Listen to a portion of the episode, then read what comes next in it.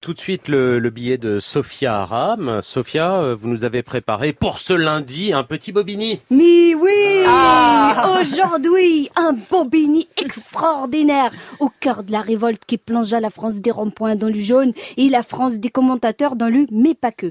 Étant entendu que si autant de personnages et de personnes, pardon, avaient consenti à enfiler du jaune fluo, c'était bien sûr pour lutter contre la hausse du diesel, mais pas que. Un bobini pour comprendre et faire le point sur les méandres du du mais pas que, un bobini pour décrypter les raisons de la couleur.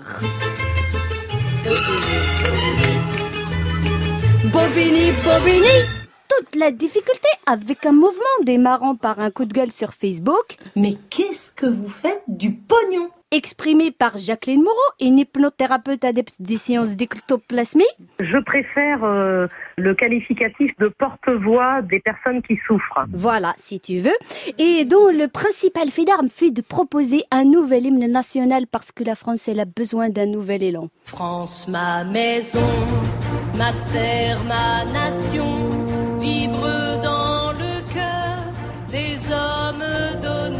Voilà. Eh bien, toute la difficulté, c'est qu'en l'absence de porte-parole, il est difficile parfois de comprendre le message des manifestants et de savoir ce qu'il y a derrière ce mais pas que parce que justement, il n'y a pas de porte-parole. Mais pour vous, chers auditeurs, je suis allé voir ce qu'il y avait derrière ces gilets jaunes en commençant par lire ce qu'il y avait marqué dessus.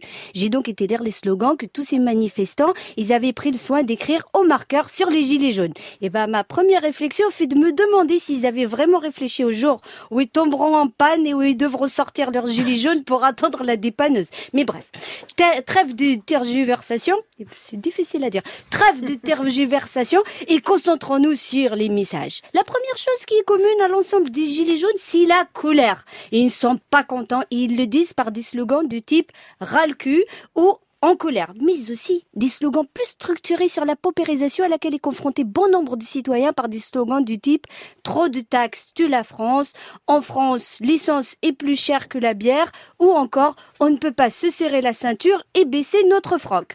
C'est des slogans que j'ai lus. Hein. Enfin, et c'est là que le mais pas que devient l'expression d'une colère plus ciblée du type euh, Macron tu nous pompes, euh, la Gaule aux Gaulois, Macron chie Pôle emploi, Macron t'es foutu, les Gaulois sont dans la rue. Alors, je vous fais grâce des adresses directes à Brigitte Macron dont le sexisme et la violence Ouais. m'interdisent de vous les déverser à l'heure au bon nombre d'entre vous à la tête dans le café au lait. Voilà, c'est tout.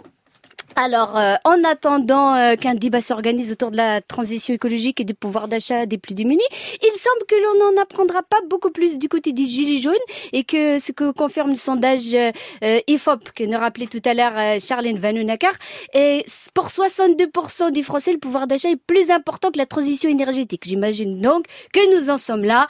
Make our diesel great again. Merci Sophia.